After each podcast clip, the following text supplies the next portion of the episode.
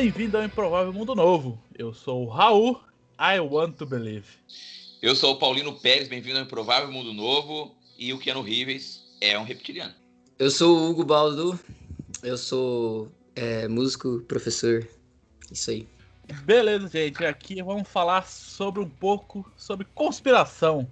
Pior, as maiores loucuras sobre teorias da conspiração. E esse aqui vai ser o nosso sexto episódio.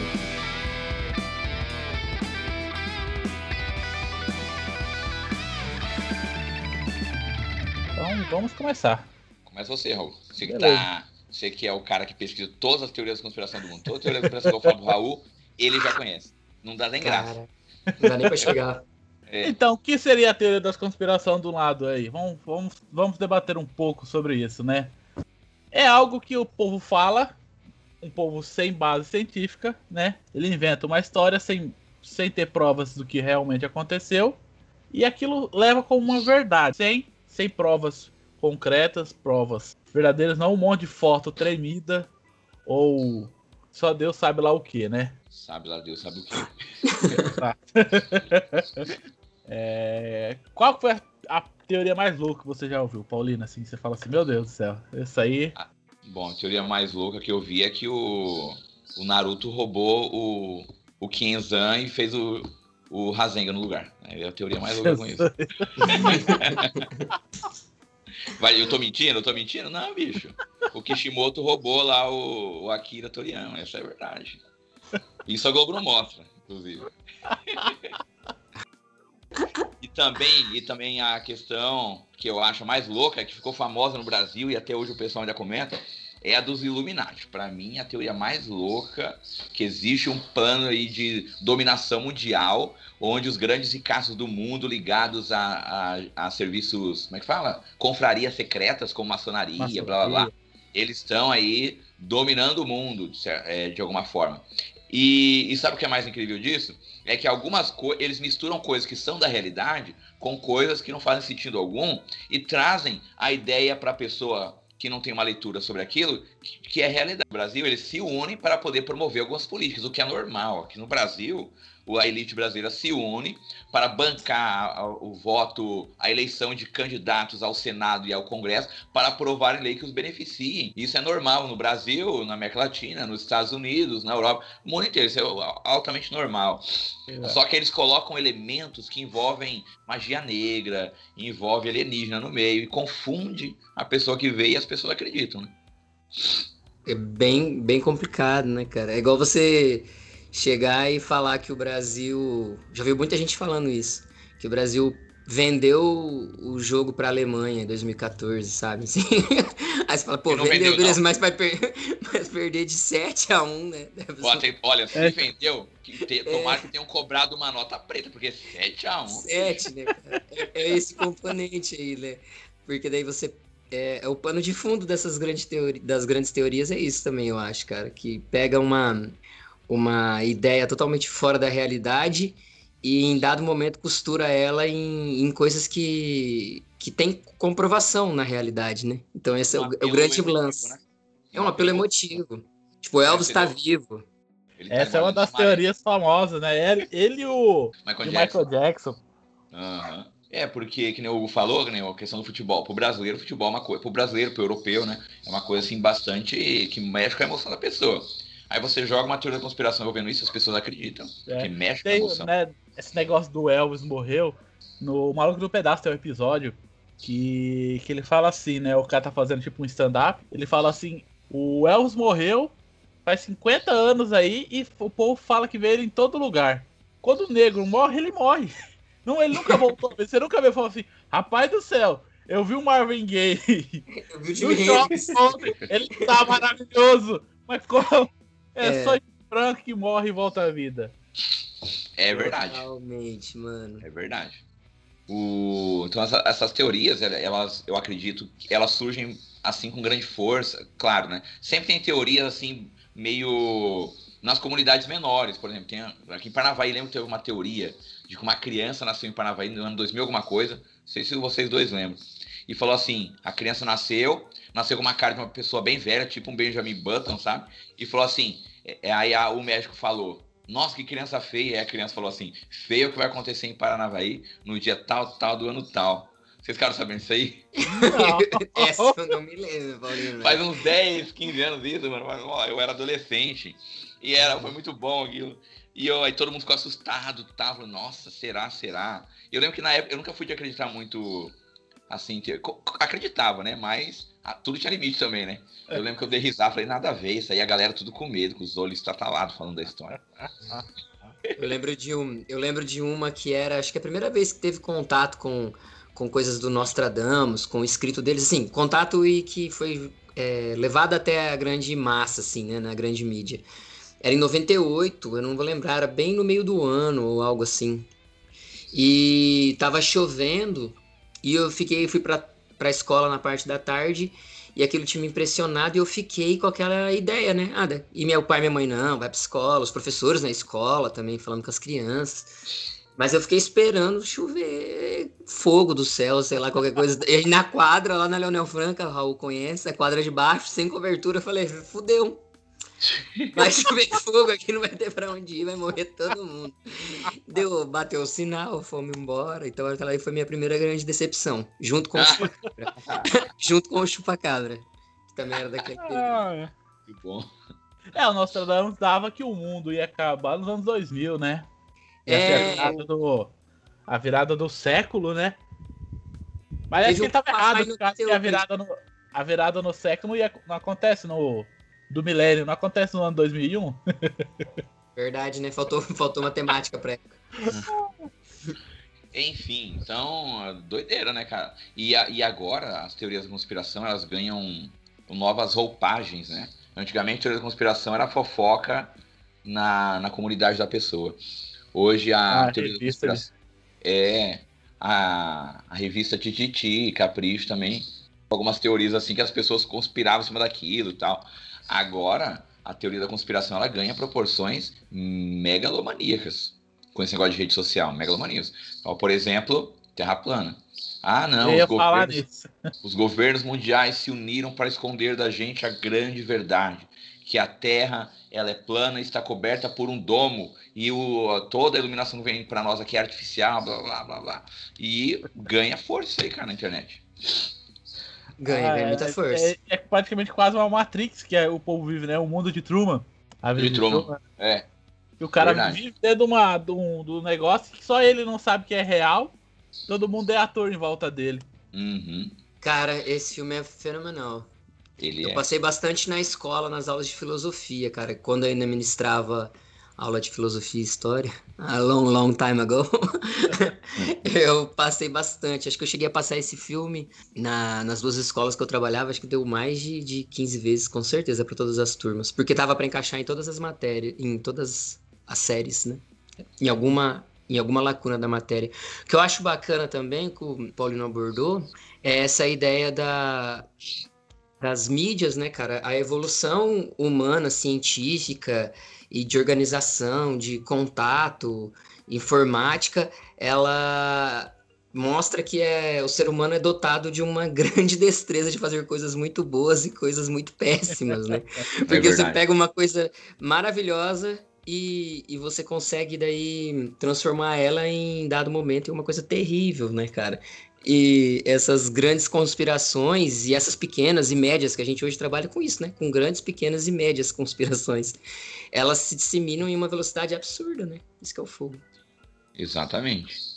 E agora, a gente, como vive um mundo aí de extremos, né? Espalhados por extremos políticos, extremos ideológicos, então essas teorias da conspiração, elas se misturam a coisas assim que realmente são problema. Por exemplo, quando eu falo que a Terra é plana, é, por mais que confunda as pessoas e não seja legal, mas isso não vai trazer uma consequência para a vida de ninguém. Mas quando eu falo que vacina dá câncer, pô, isso aí mata a gente. Então ela tem uma consequência negativa pesadíssima a teoria, da teoria da conspiração. Olha o caso do Covid aí. Já tem políticos no Brasil e fora do Brasil dizendo que não pode obrigar ninguém a se vacinar, porque a pessoa tem um direito, porque tem que dar o direito a, da pessoa ter medo da vacina. É, é loucura. É isso, né? Exato. Quando houve a guerra, a, a, esqueci, a revolta da vacina no início do século XX no Brasil, por que, que houve a revolta da vacina? Porque o povo no Brasil não sabia o que era aquilo. Porque a regra do Rio de Janeiro foi: entra na casa, com a, a, agulha. A agulha era em formato de pistola, era uma pistola, na pistola estava a agulha. Aí ele apertava um gatilho, a agulha saía, pá, despejava o líquido lá dentro e voltava no braço da pessoa. E então parecia um revólver, parecia uma pistola é, de fogo. Então a, o pessoal ficou com medo, porque eles invadiam literalmente a casa, eles entravam sem autorização, os agentes de saúde, acompanhados da polícia, com uma pistola na mão e desnudavam o braço da mulher do cara porque na época a mulher também não podia ficar com os braços de fora, aqui na região do ombro. Então você tinha de desnudar para aplicar aquela vacina. Então era algo altamente violento, porque não houve conscientização nenhuma, não houve uma explicação para o povo, simplesmente tomar decisão e pronto. Então o povo achou que estava sendo agredido, que estavam é, desonrando a esposa deles. Aí o povo fez revolta. Mas por quê? Porque não houve, era, era uma novidade e não houve uma explicação. Hoje em dia, vacina não é mais novidade todo mundo sabe que ela erradicou diversas doenças no continente americano e também em outros lugares do mundo. Mas mesmo assim, permanece a conspiração, dizendo não dá câncer, dá Down, e gera-se um problema e mata a gente. Sim. Ah, tem várias doenças que estão voltando no Brasil. Se eu não me engano, é a. Acho que é a catapora ou a rubela que está voltando. Tipo, teve casos de. Febre amarela. Febre amarela também. Teve caso, tipo assim, no ano de 2010 tinha. Teve um caso no Brasil todo Daí, de cinco anos depois, começou a ter 200. Agora, no último ano, aí teve casos, mais de 20 mil casos em todo o Brasil. Onde não passamos para não ter um ou nenhum caso durante um bom tempo para ter 20 mil casos em todo o Brasil, assim, por ano. E tá aumentando, todo ano tá aumentando, que o povo acha que a vacina é algo que vai dar vai dar doenças e tem os mais loucos ainda acha que vai ser para rastrear os povos, controlar a mente das pessoas. Cara. Ah, tem isso também. Incrível, né? Tem um documentário da Netflix. Eu acho que o nome do documentário é Terra Plana mesmo, se eu não me engano. Eu assisti muito bom, galera. Até indico se vocês não viram. Que ele vai mostrar os terraplanistas é, desenvolvendo, comprando equipamentos tecnológicos para fazer, para fazer testes científicos, empíricos mesmo, para provar que a Terra é plana. E eles fazem. E o mais legal é que quando eles fazem o teste, eles percebem que o teste provou que a Terra é uma esfera. é um globo. Cara, incrível. Por exemplo, tem um... Então, o que eu acho bem bacana de, desse assunto é que ele, ele vai perpassando assim e vai entrando dentro de, de outros pontos que eu acho muito bacana, que é a, a questão da mitologia, a questão da, da simbologia, a questão dos arquétipos. É uma coisa louca, cara. É, não sei se vocês conhecem um, um escritor que ele é mitologista, ele trabalha com religião comparada, ele é linguista também, o Joseph, Joseph Campbell. Ele é considerado ainda até hoje um dos maiores mitólogos do, do mundo, assim. Ele e a esposa viajaram o mundo inteiro, visitando todos os locais de culto, pinturas rupestres, então ele ele vai balizando. E eu, eu, uma das falas mais massas dele que eu vi, cara, num documentário que chama O Poder do Mito. É bem bacana também, tem no YouTube. Ele foi. Ele passou no, em 87 na, na TV aberta nos Estados Unidos. E ele é muito amigo do George Lucas. E ele é filmado, inclusive, na fazenda do George Lucas. E aí no final tem um anexo onde é, o George Lucas dá uma entrevista, porque ele tinha morrido, o Joseph Campbell. E o George Lucas leu toda a obra dele sobre mitologia para escrever o Star Wars. Eu, pra, é, pra roteirizar, né, o Star Wars. Uhum. E aí ele baliza um, um, negócio que é muito legal, que ele fala, ó, um mito não é uma mentira mas também não é uma verdade. E aí, qual que é o ponto mais massa que eu acho, quando ele trabalha o Star Wars? Que ele mostra a junção do homem com a máquina, aí ele fala, ó, a hora que o homem se fundir com a máquina e ter ela realmente incluída no seu dia a dia, que eu creio que é o nosso caso agora, aí a gente vai ver um mundo totalmente novo e a gente vai ter que aprender a lidar com ele. Porque vai se separar, né? não vão surgir mais mitos, porque a gente vive em tempo real o tempo todo, ninguém conta uma história. Essas coisas que a gente brincou, até a história que o Paulino contou no começo, né? Ela era uma história de bairro, uma história que às vezes uma criança contou, que ela migra de uma cidade para outra e tal. Agora a gente já tá vivendo e cinde essa parte da história, do mito, do folclore e cai para uma ação direta e totalmente bizarra, que você fala o que você quer, sem prova, a hora que quer, de, do modelo que quer, sem base nenhuma, de nem enxergar o mundo, né? Nem ver isso na realidade, né? É muito uhum. louco. E muitas vezes com um propósito bem definido. Às vezes não é porque a pessoa realmente acredita naquilo. Muitas das teorias de conspiração, elas, elas surgem com propósito, porque nós estamos eh, eh, no momento das fake news, né? As fake news, elas se mostraram já, por comprovadamente, que elas são propositais. A pessoa que cria fake news, ela faz com propósito. Ela faz pensado, ela já tem uma estrutura para disseminar aquelas fake news. Inclusive, vários sistemas eleitorais do mundo sofreram nos últimos seis anos para cá por causa dessa interferência proposital. Assim como quando você cria uma, uma, é, uma nova teoria da conspiração de forma proposital, porque você tem algum interesse. Olha um caso aí, né, o comentando que isso é feito de forma assim muito espontânea pela pessoa e tem, e tem de forma irresponsável, espontânea e traz consequências algumas vezes perigosas.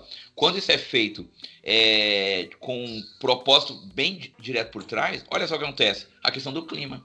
Nós temos a ciência falando que nós estamos vivendo um problema climático, mas grupos conservadores, grupos empresariais, eles criam essa teoria da conspiração de forma proposital para poder não perder os seus lucros envolvendo as suas emissões de gases, etc, etc, etc. E tem muitos acham que a, que a mudança climática é a teoria da conspiração, né? Que acha que é tudo, é. tudo mentira. A partir dos estudos que já tem comprovando, não é mais uma teoria já, né? Exatamente. Bem isso. ainda, né? Não é mais Igual... uma teoria. A mudança do clima já tem algo provado cientificamente. Então já não passa mais de uma teoria do aquecimento global. Já é algo provado. É, cara, até o, o, processo empírico da pessoa enxergar o mundo, né? Igual, sei lá, a gente pensa numa, numa história mitológica, é, que ela tenta ali em dado momento, pelo menos nas mais antigas, né? em outras eras da humanidade, elas, elas eram a expressão da realidade, né? É como se elas fossem a ciência daquele momento, né? E elas trouxeram um conhecimento que chegou até a gente e possibilitou a gente se criar como ser humano, né? Só que, igual o Rob falou, quando chega no momento onde você pega todo o conhecimento histórico acumulado dentro da ciência dos processos científicos para chegar dentro de uma ideia e você descarta aquilo, não, não é mais teoria, é, é, comprovado, né? Então isso já. Então você. É como se você pegasse todo esse processo humano de sofrimento, acúmulo de, si, de conhecimento, tanta gente que morreu pra, estudando algo, né? Ou vivendo algo, para você pega isso, taca no lixo e fala, não, eu, eu sei. Outra coisa, né? Nós, como seres humanos, às vezes a gente tem muita dificuldade de, de aceitar que a gente não conhece muita coisa. A gente tem muita dificuldade. Eu passei por um processo de tentar entender isso na minha cabeça por um bom tempo também, principalmente quando eu tive contato com filosofia oriental. Porque tem hora que você não sabe o que está acontecendo, você tem que assumir. Né? Igual agora, vocês podem puxar um papo muito massa e eu posso inventar qualquer baboseira aqui agora. Eu vou correr o risco de alguém dar um Google depois. Mas eu posso ficar com o ego ferido e querer falar que eu sei e discordar de você, né? A qualquer custo. E a gente é um problema de comportamento. Acho que vai uma chinelada na bunda. É verdade, é verdade. É, tipo assim, eu acho que as, a. Humildade, falta humildade. O meio digital, ele fez com que nós nos expuséssemos muito. E quando nós nos expomos, corremos o risco de sermos questionados. E ser refutado é uma coisa assim que fere o ego mesmo, né? Fere o orgulho da pessoa. Então, por, aí alguns mantêm isso e levam. Vai até o fim. Sim, tem gente que não aprende com os erros, né? Sempre vai. Sim. Exato. Vai persistindo. A gente pode falar nomes aqui? Pode? Pode. Pode. Ah, igual o caso do, do, Rodrigo Constantino, né, cara, que ele sempre... Ah, não, do Rodrigo Constantino não pode, porque a, a gente odeia tanto ele que é melhor não, brincadeira. Né, cara, não é... Não, mas, cara, é, é, fogo demais, porque você vê que a pessoa se habituou tanto a criar, criou-se, né, ele participa dessa, de várias dessas teorias da conspiração Illuminati para dali para outros lados. Senhora. E aí ele costumou tanto a, a tentar estar tá certo, querer estar certo, que ele vai até o final. Agora, essa semana aí, ele fez um absurdo, né, cara? Justamente porque, sei lá, ele acha que o, esse caso. É... Da Mari Ferrer, né? Da Mari Ferrer, eu tinha esquecido o nome dela. Da Mari Ferrer tem algum pano de fundo que se envolva com esquerda ou direita, ou centro, ou em cima, ou embaixo. Tipo, o cara alucinou, né? E ele tentou justificar de algum modo, porque na cabeça dele isso está dentro de uma pauta que fere algo que ele acredita. Então, é, ele quis ir até o fim, né, cara? É uma teoria da conspiração própria e ele foi até Isso, o fim. Aí, aí ele falou um monte de merda, aí ele foi mandado embora lá da Jovem Pan. Aí tá, ah, vocês conseguiram o que vocês queriam. Ué, como assim? Olha, é o centro do mundo. É, Ai, Rodrigo, eu não vivo sem você, Rodrigo, volta. Ah, eu vou me matar. Como se eu acordasse e você assim, como é que eu vou fazer o Rodrigo Constantino ser mandado embora da Jovem Pan? Ah. Puta que pariu. Quem é Rodrigo Constantino? Que eu tenho mais que fazer da minha vida. A gente só lembrou que ele existe porque ele abriu a boca e E todo mundo foi xingar ele. Com, com razão, inclusive. Aí é, ele, ele ainda tá no século XV, né? Que é o centro do, do mundo. É, agora se ele, se ele foi mandado embora por consequência do que ele falou, não. É porque nós acordamos cedo, a população brasileira acordou cedo, disposta a distorcer o que ele falou para que ele fosse mandado embora. É isso. É Cara, tem, um, tem uma coisa muito legal que o, o Joseph Campbell que ele comenta num dos livros dele, que ele vai. Ele tem um parágrafo que ele vai explicar como que uma coisa se torna é, mito, como um herói se faz herói, como uma heroína se faz heroína. Daí a gente pode colocar várias coisas que a gente gosta, né? Escritores, escritoras, cantores, cantoras, bandas e tudo mais. É, sei lá, como que o Beatles virou o Beatles, como a Amy House virou a Amy House. É, é uma coisa totalmente despretensiosa, né? Ela, ela, é dotada de ação, a pessoa vive ali o, o, o mundo, as, as, atividades dela, e as outras pessoas dão um significado às ações dela. Essa tentativa do Rodrigo Constantino, ele tenta burlar o, a história da humanidade, né? Ele quer se fazer de centro do mundo e alguém digno de, de ser um mito, participar de um processo desse, né? Que tá totalmente envolvido, cara, junto com essa questão da teoria da conspiração. Ele cria uma teoria da conspiração para ele, para ele poder tá dentro Mas... de um processo, sei lá para justificar, né? Ele quer se justificar o que tá fazendo com uma teoria da conspiração. Justamente. Exato. E é uma forma também de, de se proteger, né? É. Totalmente. Dá uma desculpa, dá uma desculpa pros seus atos, né? Pra falar que. que... É. Tanto é que ele, ele fala que não, mas eu fui mal compreendido, né? Vocês distorceram tudo, vocês me odeiam. Foi o que ele falou, tá nas palavras dele, gente. Mas é. gente, parte da gente odiar ele é verdade o Donald Trump tá fazendo isso agora, né? Ele tá criando, é, é, ele tá criando estamos, uma teoria. Enquanto nós estamos gravando aqui o podcast, tá naquele rolo, porque assim, no Brasil, quando tem eleição, o único estado que demora para apurar voto é o Acre. Lá nos Estados Unidos tem 10 Acre, cara. Acre, lá, tudo Acre. Acre, Acre. Aí o Acre Georgia, o Acre Carolina do Norte, o Acre Pensilvânia, Acre Nevada, Acre Arizona, não acaba nunca. Aí, como o, Trump estava vencendo na maioria desses estados, e eles estão ali concorrendo é, delegado a delegado, estado a estado, para ver quem ganha, o Trump não aceitou que na Geórgia ele foi ultrapassado pelo Biden. Não aceitou que na Pensilvânia ele também foi ultrapassado. Aí ele foi na justiça ontem e pediu para parar a contagem de votos na Geórgia e na Pensilvânia. A justiça, óbvio, um absurdo completo, foi lá e disse que não, é não. doido. Todo voto a ser contado. Falou não. E ele falou assim: está acontecendo uma grande fraude. A fraude ele não venceu a eleição porque ele não conseguiu fazer um governo legal. E o sistema de voto lá são duas pessoas que conferem cada, cada cartela de voto, que são como como a eleição aqui não é só para presidente, são várias, vários cargos, né? É. Aí tem dois fiscais sendo um dos democratas e o outro do republicano. Tipo, não tem como o cara falar, ah, você errou o voto aqui. Tem um de cada lado. É, eu, é, e mesmo assim, por exemplo, quando em alguns estados, que a, a, lá é uma federação, cada estado tem lei diferente, inclusive para eleição. Em alguns estados, permite-se que fe, seja feita, que o candidato possa pedir a recontagem se a diferença for por menos de 1%.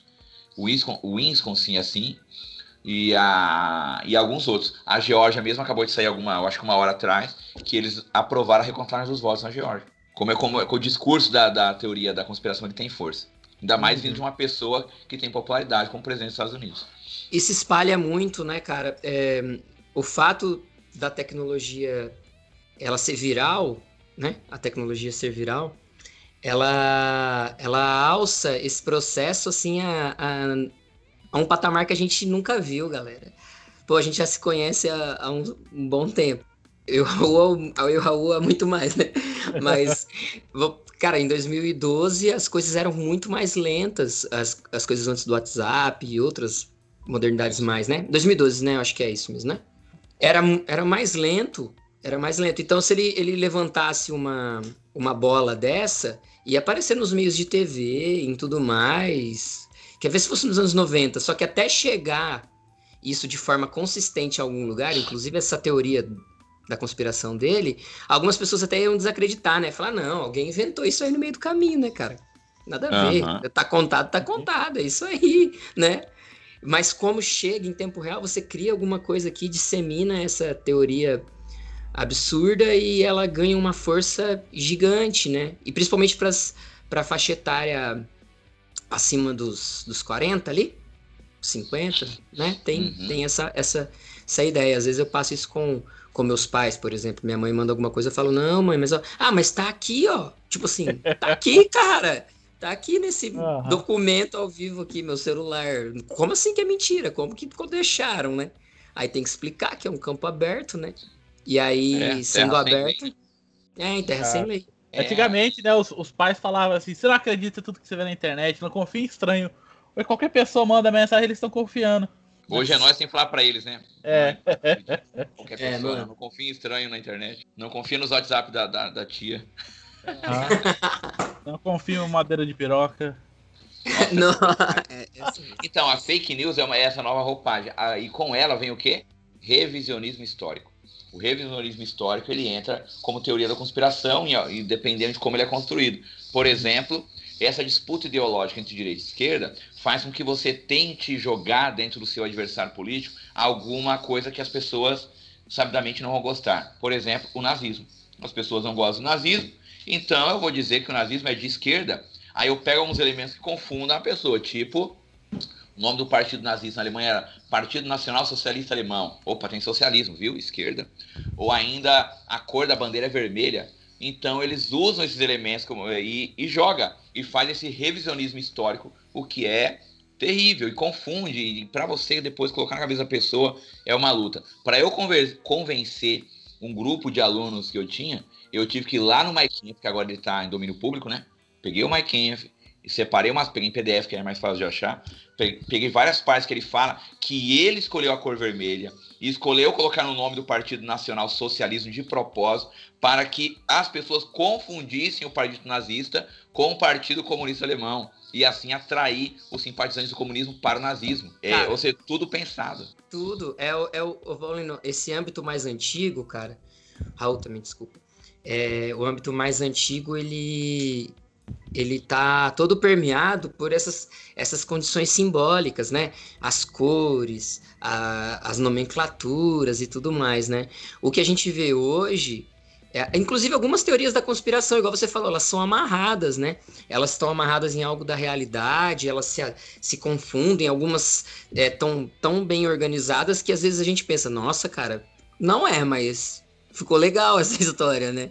Agora, nesse modelo mais moderno da fake news e, e de distorções é, muito flagrantes da história, é, como essa do nazismo sendo associado a, a, pautas de esquerda, inclusive nos próprios períodos, né, como você falou lá na década de 40 do século passado, você vê esse problema, né? Porque é, não tem nem bases científicas, não tem um, um amarro, ela não, ela não tem como se amarrar de forma consistente. Qualquer leitura que você faz em, em materiais é, historiográficos, didáticos de historiografia, você vai ver que não se tem base. Tem uma bem bacana, cara, do Chomsky, do Noam Chomsky, né? Quem não conhece, ele é lingu, linguista, filósofo, sociólogo, é, cientista cognitivo, então eu gosto bastante dele. Ele tem uma, uma, uma passagem que não vou lembrar agora a década certinho, que ele defendeu o direito do Robert Robert Falrisson, acho que era o nome. É um escritor, um ensaísta francês que levantou essa bola há muito tempo que o Holocausto não tinha existido e tal. E na época ainda isso era muito vivo, né? E o Chomsky, é, ele foi bem execrado na época, porque ele defendeu o direito do, do Falrisson escrever o livro, né? E aí as uhum. pessoas ficaram revoltadas. E o Chomsky ele já tinha bastante atividades, livros libertários, inclusive contra o antissemitismo, né? E ele falou, falou olha, é, são dois campos. O que ele está falando é tão absurdo e não se amarra com a realidade que já já todo mundo esquece, sabe? Eu acho que eu falei o nome dele aqui e ninguém vai conhecer, né? Eu sei porque eu vi uhum. num, numa parte de um livro do Chomsky isso. É, não tem compatibilidade com a realidade nenhuma. E só que ele tem que ter o direito de escrever o livro, né? Então a gente não, não podia fazer esse corte da acadêmico. Então isso deu pano para manga ainda dá, acho que o Chomsky é muito criticado por isso ainda.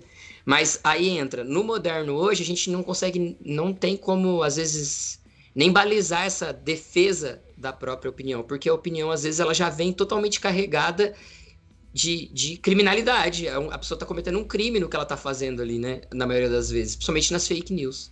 E é bem isso. O, o Chomsky, cara, ele tem uma, uma visão assim bem, bem incisiva na, na, nas pautas dele, né? E quando ele coloca uma coisa assim, parece que ele está dizendo uma coisa contrária do que ele pensa. Muitas vezes até as pessoas que são a favor dele criticam porque não entendem exatamente o que ele está dizendo. Tem um outro lá também que passa muito por isso, além do Chomsky. Esqueci. O Zizek, a voz de Zizek também passa Ah, o Zizek. É, e o, o Zizek, ele faz uma análise interessante sobre a realidade, né? E ele fala sobre essa. Parece que nós estamos vivendo ultimamente uma realidade alternativa. E essa realidade alternativa ela envolve essas teorias que ninguém sabe de onde vem, para onde vão e quais são os reais objetivos da existência delas. Se é que elas são, é, como é que eu posso dizer, espontâneas, né? Porque parece na realidade que não são. Muitas vezes parece realmente. É. é. Tem um escritor americano chamado Jesse Walker e ele fala sobre essas teorias de conspiração, sobre a questão de ter um inimigo, né? Porque ainda mais no mundo ocidental é muito fácil ser criado teorias conspiratórias por quê? Porque na nossa base moral é a, o cristianismo. E o cristianismo ele se funda na questão de ter um inimigo em comum, porque o cristianismo primeiro ele é herdeiro do judaísmo. O judaísmo ele cria um inimigo lá por volta, segundo estou falando aqui do ponto de vista histórico, tá? Ele desenvolve a ideia de um inimigo chamado diabo ou Satanás ou Lúcifer, né? E, e essa, essa ideia chega para o cristianismo, porque o cristianismo é herdeiro direto do judaísmo. Então ele sempre tem a ideia de um inimigo. Então, quando o cristianismo se forma, nós temos o que ali? Um grupo de judeus que não aceita esse novo tipo de visão do judaísmo, que depois mais frente será chamado de cristianismo. Então eles têm um inimigo. Quem que é o inimigo? O fariseu, os líderes do judaísmo. E também temos o Império Romano, que depois de um tempo começa a perseguir, que depois de um tempo começa a perseguir os cristãos. Depois eles é, passa-se o tempo, o inimigo é o não cristão, é o infiel, é o germânico, o povo germânico, o povo bárbaro. Depois o inimigo se torna, aí surge a igreja protestante, aí o infiel, o inimigo é o para o católico é o protestante, para o protestante é o católico. Então toda a história do cristianismo é baseada na ideia de alguém, de um grupo ou de seres sobrenaturais que são meus inimigos. Então é fácil você criar a teoria da conspiração quando você já tem toda uma cultura milenar baseada na ideia de que sempre tem que ter um inimigo. E eu existo porque o meu inimigo existe. Então, não, meu inimigo agora é o protestante, eu vou vencer ele. O meu inimigo agora é o, o Império Romano, eu vou vencer ele. O meu inimigo agora é a bruxa, então eu vou queimar ela. O meu inimigo agora, e surge agora o século, a história mais recente do cristianismo no mundo ocidental, é o quê? Primeiro, o, as religiões afro-africanas que vieram trazidas da África no momento da escravidão. Depois, os homossexuais que agora são um novo inimigo, é o inimigo atual de, de, dessa onda histórica que nós vivemos. Portanto, é fácil numa cultura igual a nossa, baseada na ideia de que eu existo para vencer o inimigo, criar teorias conspiratórias. Aí o Jesse Walker cria essa tipologia histórica de cinco tipos básicos de teorias conspiratórias: o inimigo externo, o interno, o inimigo de cima e de baixo e as conspirações do bem. O inimigo externo é o, o que mora fora do meu país, que quer fazer algum mal para mim. Porém, no Brasil nós, nunca, nós não tínhamos isso. Agora nós temos. Quem é o inimigo externo? O haitiano, o venezuelano. É, uma, é um fenômeno recente, de 2000 para cá. Nós não tínhamos inimigo externo na, no imaginário, não existia teoria da conspiração sobre isso no Brasil, agora tem. O inimigo interno são pessoas que estão dentro do país para fazer alguma coisa de ruim, e quem é no Brasil hoje é o algum agente russo, algum empresário, alguma empresa chinesa, o inimigo interno. Comunista. Exato, é. o comunista que veio da Rússia, que veio da China. O inimigo de cima, que envolve pessoas poderosas que manipulam o sistema. Uh, o inimigo de baixo, que é as classes sociais que podem sub subverter a ordem social. E as conspirações benevolentes, onde teriam-se seres é, misteriosos, angelicais, é, divinos, que trabalham nos bastidores para melhorar o mundo e ajudar as pessoas. Tudo isso, e tudo isso com base nessa história do cristianismo. Que Cara, o, primeiro, o primeiro livro escrito sobre a teoria da conspiração seria a Bíblia? pode ser. Cara, pode ser. Lembra Só que, que tem, outro... um, ah. tem um poder mitológico muito grande também, né? Porque, tipo assim, ainda deve ter alguém que chegou e falou assim, cara, eu vou reescrever a Bíblia, porque isso aqui tá errado, entendeu? Tudo isso aqui tá ah, errado, né? né? O, que, o que pegou ah, na mão lá, eu né? Eu chamo isso de revisão. Revisão. É, revisa... vou revisar, é. Agora, não, Paulinho, você comentou, tem um livro do Campbell, cara, que chama Isto És Tu. Que ele mostra só a fundamentação da, da mitologia e o contexto histórico mitológico da, da formação do, do cristianismo, né? Essa vinda do judaísmo, do zoroastrismo e, uhum. e, e, por aí vem vindo. E aí ele, tem uma, é, e daí ele vai mostrando essa questão do machismo, a questão da negação da natureza, né, cara? Isso é muito forte para o Ocidente. Por exemplo, é, você ouvir que, o, que problemas climáticos não existem, ou você deixar cortar todo tipo de mata é, em nome de um pseudo. É, é uma pseudo-evolução econômica, né? e negar todos os estudos que tem por trás disso que mostra que não, né? E, e, você se colocar no centro, né? Você se coloca no centro mesmo sabendo que você está se tirando é, de um processo saudável de vida, né? Quando você diminui a, o espaço no mundo botânico, né?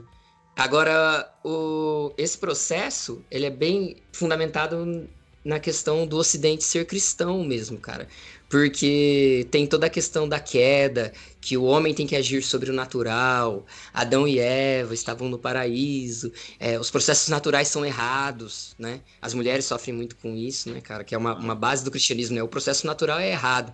E aí o Campbell ele comenta que a primeira vez que ele foi pro Japão, ele entrou num templo zen budista, aí ele disse que ele estava andando e aquilo tudo muito quieto, e quando ele passou pela, pela primeira parte onde aconteciam as meditações e as práticas ritualísticas, ele foi para trás, era um jardim gigante e cheio de, de, de mata e flor, e as pessoas caminhavam por esse jardim, todo mundo quieto, aí ele foi e disse que foi a primeira vez que ele, como cristão, como, como ele era, né? É, acho que já ele até não há mais, ele morreu não sendo, né? Ele falou assim: foi a primeira vez na vida dele que ele andou em paz por um espaço natural que ele não, não associou isso com algo ruim, sabe? Ou que vai ter um bicho, ou que vai ter uma tentação, ou que ali eu posso ser picado, ali eu posso ser morto, ali eu posso ter contato com um animal perigoso. Isso tudo tá no nosso imaginário. E isso cria essa loucura que é o Ocidente, cara, assim, nesse sentido da, da negação da realidade, né? Da negação do ser, da reclamação, Nilismo. da não aceitação, é, da não aceitação de que não conhece tudo, ou da busca de da dualidade, arrumar cara, um inimigo. Esse cara, esse cara leu Nietzsche, tá? Hum? o, o, Nietzsche ele fala isso, que, e ele, e, ele, xinga muito isso, ele detona. Ele vai falar que a base da, da formação do mundo ocidental é a negação da realidade. Que ele vai falar assim, ó, que, ele vai, que é, em alemão é nil, negar, né? Ele vai dizer que Platão é o grande é o grande mal da, da, filosofia ocidental, porque Platão é, segundo ele, é o cara que inaugura essa ideia de negar aquilo que existe. Porque o Platão dizia: olha, isso aqui é uma porcaria, essa política que. Essa política é uma porcaria, a gente tem que resolver. Como? Vamos criar um sistema político em que os filósofos fariam uma ditadura e fariam um governo muito legal, muito bom, porque eles sabem o que estão fazendo. Então, o que o Platão faz, segundo Nietzsche, ele nega a realidade e parte para uma realidade alternativa, que seria melhor, supostamente melhor. E isso também está no cristianismo. O, ele critica o cristianismo também. Ele vai dizer que o cristianismo ele nega a realidade material em busca de uma possibilidade de uma vida é, pós-mortem boa, feliz e alegre, né? Utópica. E assim ele vai falando. Ele, aí o, o Nietzsche ele critica o comunismo também, porque o comunismo nega a realidade capitalista e propõe uma realidade alternativa melhor. E isso parece que é a grande base da sociedade ocidental, né? Negar aquilo que tem porque parece que ele não consegue viver na, na realidade como ela é. Ele precisa explicar de outro jeito. E Totalmente. aí, é, aí fortalece a ideia de criar uma sua própria explicação, sua própria visão de mundo. Loucura. Isso aqui era para ser um programa sobre um podcast sobre teoria das conspirações e da risada virou um negócio tão filósofo. Cara, mas ó, vou fazer uma pergunta agora para vocês dois. Vou fazer uma pergunta para os dois. Vou, vou me dar esse luxo de perguntar. Ó, até que ponto vocês acham que tem que ser essa baliza entre a teoria da conspiração e uma ação criminal? Vocês acham que isso é necessário, assim, principalmente nos dias de hoje? Totalmente. Eu acho que precisa sim, por causa que praticamente se você criar uma teoria igual da Terra plana, até certo ponto aquilo não vai ser um crime. Mas já tá virando crime onde que tá acontecendo? tem povo que investiu. Teve aquele cara dos Estados Unidos que ele queria construir um foguete, para o foguete entrar e chegar até uma certa altura, para ele tirar uma foto e tirar que a Terra é plana, né? Foi, foi Esse era o projeto dele. O que aconteceu? Houve uns cara, um povo que investiu muito dinheiro nele, e quando o foguete chegou a não sei quantos metros de altura, explodiu, o cara morreu. Pois é. Aí, Não, já quando onde vai o, o, os caras Quando morre só o muito dinheiro. cara, quando morre só o cara, tá de boa. O pior é quando mata os outros, né? Além disso, podia acontecer o quê? Esse foguete que explodiu, podia as partes das explosões dos fragmentos podia cair em casa de alguma pessoa, podia Verdade. ser ferido. É igual bala perdida, ia ser quase sofrer o mesmo efeito. Nessa parte eles já estão chegando a um ponto de criminalização, porque eles investiram num projeto onde não teria averiguação, não teria um órgão para chegar ali. É- é- Esse parafuso aqui aguenta a temperatura da, da, da fricção com ar em alta velocidade? A, a vibração, como que funciona? Exato. Aí já vira algo criminoso. É aquele negócio, né? Tem, tudo tem um limite, né? Por exemplo, eu não ligo de alguém falar terra é plana. Foda-se, ele quer som, o problema dele. Agora, agora se ele resolve fazer uma coisa que coloque em risco a vida das pessoas, aí eu, ou não, amigo, calma aí. Ah, não, é, a gente tem que ter o direito de não se vacinar. Ah, Bom, o meu filho vai ser vacinado. Bom, não tenho filho, só pra constar aqui. Até, você Até sabe. onde vai. você sabe. Tamo junto nessa. pô. Registrados, não. Bota um sininho na edição. Aí, mas tem, é, agora a- a- da, da vacina, eu acho que eles passam essa barreira com muito mais frequência do que o da Terra plana. É, você pode inventar uma conspiração contra um personagem real e prejudicar a vida daquela pessoa. Isso é uma coisa muito séria, né? É, então, ou contra um grupo, por exemplo. Eu estava aqui um dia em casa, chega a mãe do Jefferson aqui em casa falou assim: a mãe não, o pai, falou: Olha só esse vídeo. E o vídeo falava assim: que estava vindo dois navios para o Brasil cheios de islâmicos para fazer um ataque terrorista aqui. Com 2 milhões de islâmicos. Aí eu falei para ele, ele é pastor, né? Falei, ô pastor, mas 2 milhões de pessoas em dois navios, mas cabe tudo isso onde? Eles estão vindo nadando atrás do navio? Como é que é? Que navio é esse, né, bicho? Ou desgrila. É uma, três é uma fake news, Tá. uma teoria da conspiração, que na, naquela questão de ter um inimigo externo que tá vindo para cá matar todo mundo, e você for- é, reforça um preconceito religioso, étnico contra o povo árabe, contra a religião islâmica. Então aí já é contra a lei, do, do meu ponto de vista. Deveria ser ter tido, deve ter medidas aí que impeçam isso, porque senão você alimenta um ódio contra toda uma população. Sabe o que, que eu, eu tenho um pouco de impressão? Tive agora essa impressão. Não sei se vou levantar a bola aqui para todo mundo chutar. É, analisando agora a nossa, a, a nossa conversa, dá a impressão que é, teorias das da conspiração mais. até mais bem elaboradas, é, tirando essa dos, do Ilumina, dos Illuminati aí, que não é, que não é que é bem elaborada, mas ela já tem um, uma longa data, né? Ela já tá se percebe, ela já tá aguentando demais, né? Ela já não caiu por terra. Mas eu tava. Semana passada foi aniversário do, de falecimento do Jimi Hendrix. É, e aí tem uma, uma teoria da conspiração que é que ninguém consegue faz, falar bem como ele morreu, né? Mas tava com. tinha tomado muito vinho, tomou uns remédios e tal. Aí tem gente que fala que alguém mandou matar. Aí o ex-baixista do The Animals era o empresário dele. Daí criou uma teoria, criou-se uma teoria que ele tinha feito isso para poder receber a apólice. Porque ele fez um, uma apólice de, um seguro, né? Que era de 2 milhões pro Hendrix. E só que ele é quem iria receber o dinheiro, sabe? Isso estava realmente no papel. Então, assim, é uma teoria, né? Não provou nada, não aconteceu nada. E ele ficou, né? Já faleceu, mas nem chegou a dar depoimento, se eu não me engano. O, o empresário, no caso. Só que tem uma, uma, uma base, né? Ele tem, tinha o, o documento e tal. Então você cria ali o tipo de, de teoria. Ah, parece que hoje em dia, principalmente no- na nossa última modernidade aqui, na nossa de agora mesmo, no presente, é mais difícil ainda acontecer esse processo, porque parece que ficou tudo só no âmbito da fake news, sabe? Tem, é tudo muito absurdo, sabe? É muito absurdo. A É. mamadeira de pirocas, não, Não, tem aí- nenhumas elaboradas legais, sabe? Aí eu não sei se isso vem da, da informação, igual, por exemplo, é, Amy House, né? Ela é um último ícone que a gente pode comparar com o Hendrix, né?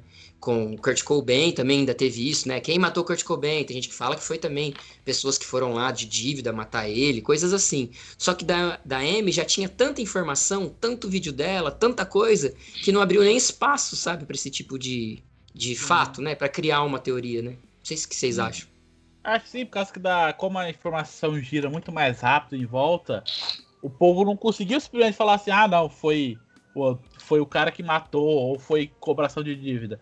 Até porque essa teoria da conspiração do Hendrix não faz nem muito sentido, por causa que uma policy de 2 milhões de dólares Isso aí o cara com, com um mês, duas semanas de show, o cara cobre esse dinheiro livre, quase, né? É uma, é uma, é uma teoria que os caras tentam embasar alguma coisa, mas não faz sentido. É igual falar que o povo tem a cura do câncer, não quer divulgar, por causa que não, não vai dar dinheiro. Fizeram uma, uma cura pra uma doença até pouco tempo, não tinha cura, só tinha remédio.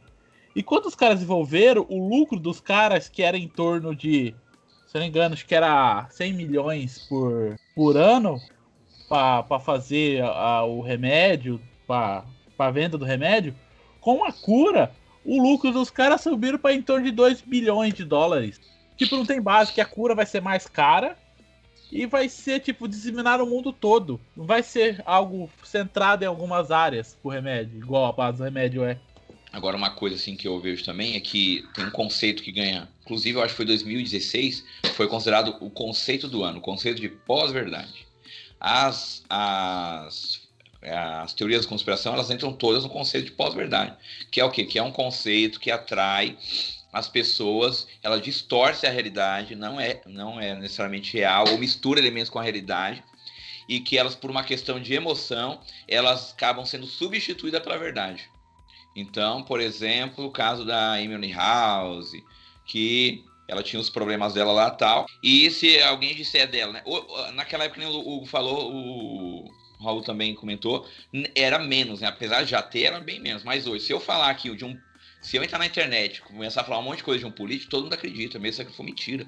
Eu cheguei lá e fazer um vídeo lançar no Twitter agora. Falou assim, ó, o candidato, é, sei lá, Jones, Biden, ele falou que ele, ele vai queimar a Amazônia, ele é pedófilo, ele não gosta dos brasileiros nenhum, ele falou que o brasileiro é uma raça que ele odeia. Se eu chegar e falar isso, isso viralizar, todo mundo acredita.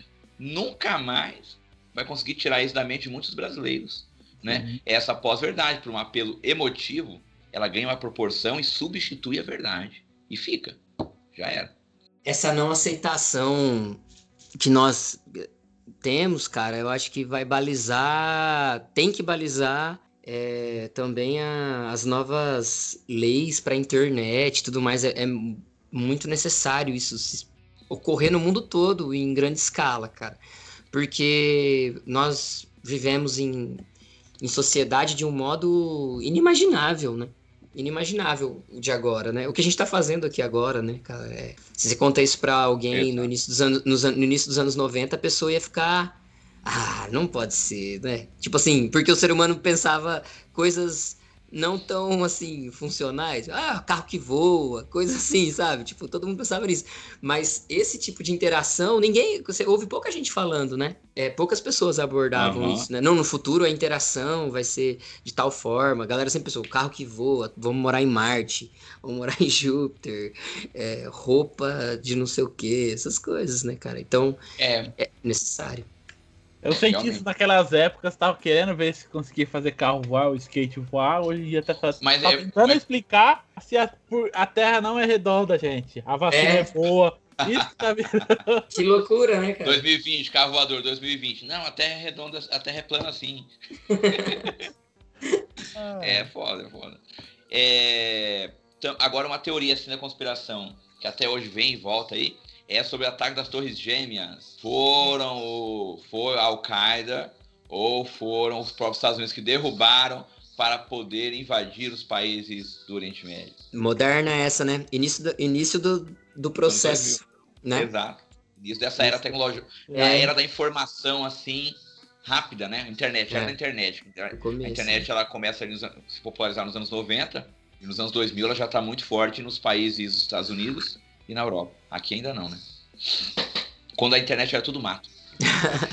Onde todo mundo tá assistindo Dragon Ball quando cortou. Não, é, né? Ah, nem pá. Uhum. É.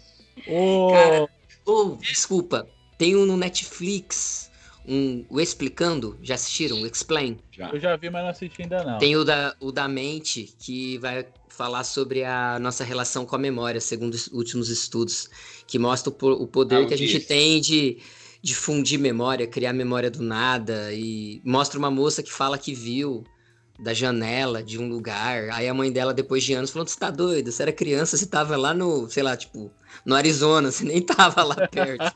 Ela viu na TV e criou essa memória e contava para todo mundo, sabe? Então isso tem muito a ver com esse processo nosso de das grandes teorias conspiratórias, Sim. né? Só às é, vezes confunde das, tudo. Uma teoria da conspiração que aconteceu aqui no Brasil, se não me engano, foi no acidente do, do avião do, do, do jogador do Chapecó, né? Do, Sim. De aquela tragédia, morreu muito jogador. Se não me engano, foi esse, esse aí, que tipo assim, os caras falando tipo, que o avião tava pegando fogo quando caiu. E tipo assim, um falou, várias pessoas continuam confirmando. Mas o avião não pegou fogo em lugar nenhum. tipo, eles criam essa imagem, caso que um cara simplesmente falou assim, ah, tava pegando fogo, daí o cara simplesmente cria aquela imagem na cabeça dele, automaticamente falando assim, tava pegando fogo, tava tudo em chamas, tava tudo pegando fogo. É o sugestionamento psicológico, né? É. é. Nós somos muito, muito sugestionáveis, né? Exato. Nós somos sugestionáveis. E esse, essa outra teoria da conspiração, do, voltando da, das suas gêmeas, o povo fala isso porque o grupo que atacou as suas gêmeas era de um país e os Estados Unidos invadiu o outro. Né? Pois é. Então cria a teoria nessa, nessa base, né? É. Tipo assim, a Argentina atacou o Brasil, nós vai atacar o Paraguai para revidar. Sai. Eles vão ver, não vão comprar mais erva curupi. vou, vou, vou, taxar a curupi aqui no Brasil. Outra teoria interessante é do Paul McCartney. O que, que vocês acham? Cara, oh, essa é boa, hein? Essa, essa aí é sensacional. E tem, tipo, parece que os Beatles entraram na. É, parece na muito. Né? E, e os Beatles entraram na brincadeira junto, né? Foi? Essa parte eu não me lembro. Sim, que tipo assim, eles começam a ter umas músicas que faz um, uma umas menção a ele. O, o negócio do, da palma da mão do, se não me engano, do budismo, que tem aquela palma que mostra a reencarnação. Ou mostra uhum. Desde ah, que essa coloca na capa, em cima da, da cabeça do Paul McCartney. Ele faz essas. Faz essas a simbologia toda. O povo ainda pegar mais. Acho que pra aumentar o sucesso deles junto, né? Eles fizeram isso. Cara, o Humberto Gessinger fez isso, né? Ele colocou uma frase de trás, de trás para frente no disco, porque tava bombando na época, né? Se eu não me engano, é isso. Eu posso estar dando uma informação meio contraditória, hein, gente? Por favor, chequem. o Humberto Gessinger acho que colocou uma frase de trás para frente em um, em um LP do Engenheiros, porque na época todo mundo tava com aquele papo da Xuxa, né? Que tinha ah. que rodar o, o, LP da Xuxa pra trás. Ai, ai. E aí ele colocou, porque daí as pessoas, quando passou aquela frase emboladinha, olá, descobrimos, meu Deus, ah. nós somos geniais. Aí foram lá aí e rodavam, aí ele tirava um sarro, é, popularizou, vendeu mais, essas coisas. Ah. O cara do Charles, que faz o Charles lá, o charles.com.br, o Maurício. Ah, ele é parecido com o cara, o nome lá, eu esqueço, sempre esqueço, não, ele é Maurício alguma coisa.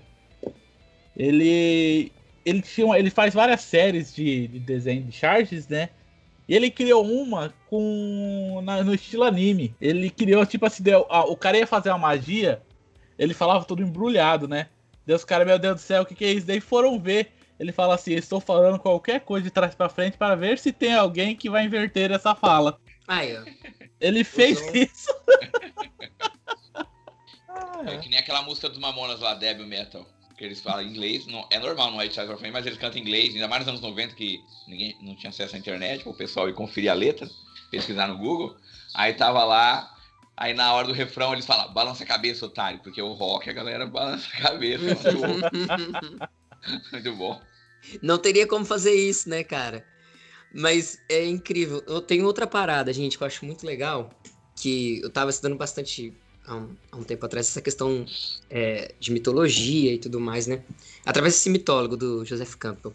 E aí, quando ele tá conversando lá no Lucas Ranch, lá sobre o Star Wars, aí ele comenta que é uma das poucas obras da modernidade que tinham esse poder de se sustentar por tanto tempo e mostrando exemplos de conduta de vida para as pessoas, né? Que, a, que as, a arte é isso, né? Na maioria das vezes ela é um exemplo de, de comportamento, né? Como, como cultura. E aí ele está comentando sobre isso, e aí ele fala sobre o, o, poder que essas. Eu já comentei isso antes, né?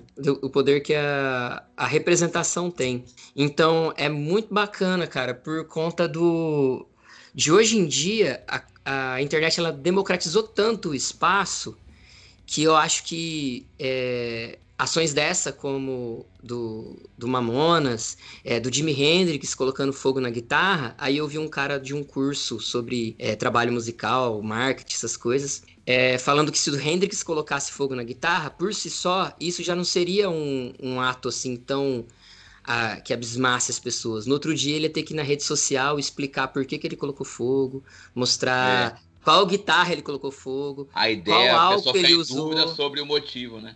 Isso, porque. Ou porque, o, ou porque o Ozzy Osbourne mordeu a cabeça do morcego. Justamente, cara.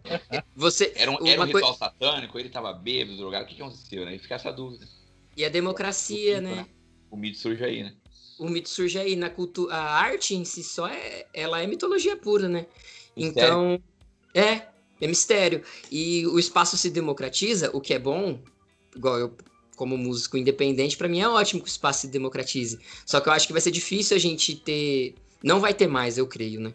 É, mitos artísticos, assim, principalmente musicais, nas escalas dos antigos, porque hoje em dia eu, eu produzo uma música na minha casa lá com o Marco, eu, a Luana, o Marco, a gente põe no mesmo espaço que o que estão as músicas do David Bowie. Ao e, mesmo e outra tempo. coisa, e é difícil também porque, como democratiza, é um volume enorme de artistas. E esses artistas, por exemplo, essas músicas de funk que fazem, fazem sucesso. Poxa, aí vem o funk, você ouve, aí você vai nos lugares, ouve, mas você não sabe quem é o cantor. Você sabe? Eu não sei. Você sabe, Raul? Eu nunca não. sei o nome de cantor de funk. Por quê? Porque é muito. O sertanejo universitário, essas duplas sertanejo universitário, não sei nenhuma.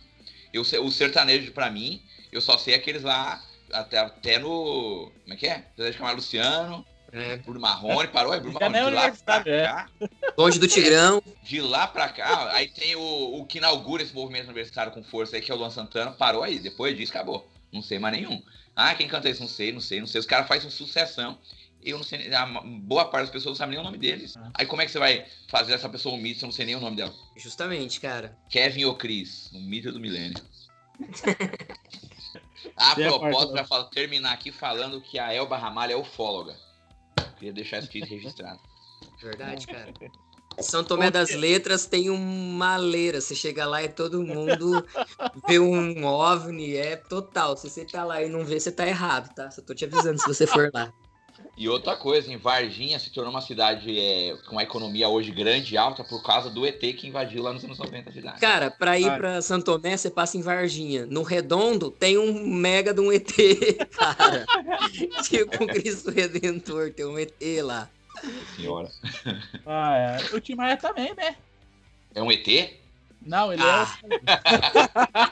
é. Essa foi Ai, bicho. A música famosa dele, né? Que ele fica. Oh, oh, oh, né? É o UFO, o UFO, o UFO que ele canta. Ah, cara, ele era de uma. Ele uma pertenceu religião. a uma, é, uma religião que tinha bastante essa parada, né, da ufologia. Aí tem as teorias também sobre o Raul, se é do demônio, se ele não é do demônio. Né? Eu? Alistair Crowley, Raul. Raul o outro Raul que também é do demônio. Eu já vou levantar aqui, ó. Pesquisem as é. redes sociais do Paulino e do Raul. Vocês vão encontrar muita coisa. Rodem tudo de trás pra frente, todos os áudios, inclusive desse podcast. Coloque de ponta cabeça a tela. Tem coisa ali na do Hugo, hein? Inclusive, tem. galera, não queria já explanar aqui não, mas na época da faculdade, tem uma foto do Hugo, assim, que ele tá lá num riozinho, numa cachoeira, com as pernas abertas e os braços abertos, assim. Parecendo o Kik Butov. Não, ele tá de Kik Butov, perninha aberta, os bracinhos abertos e um bonezinho. É o pentagrama não, que ele tá. É verdade, cara. O bonezinho da Thrasher, né? É um pentagrama. O terror das famílias. Nós Aquele bonezinho. uma foto do Hugo, editamos, só passou ele. Olha aqui, aí falando assim, olha aqui na perna deles, ninguém tá vendo, olha os iluminados aqui, ó. Um triângulo. Que é o olho de Horus aqui. Caramba. Lembra disso, ah, Hugo? Lembro, mano. Lembro. Essa e o, a identidade do Henrique Cristo. Ah, aquela. Não, não, não, vou falar que fui eu que fiz essas coisas, não. Vou pegar. Na época só tinha um pente pra editar, hein? Né? Imagina agora, hein? Imagina agora, hein? Beleza, gente. Obrigadão por escutar até aqui. Obrigado, Hugo, por participar do nosso Improvável Mundo Novo aí. E siga a gente nas redes sociais. Se quiser mandar e-mail, mande improvavelmundonovo.gmail.com E acho que é isso aí, gente. Obrigadão por ouvir. Até mais. Obrigado, Raul. Obrigado, Hugo Bardo. Até a próxima. Até o próximo episódio do Improvável Mundo Novo com mais teoria.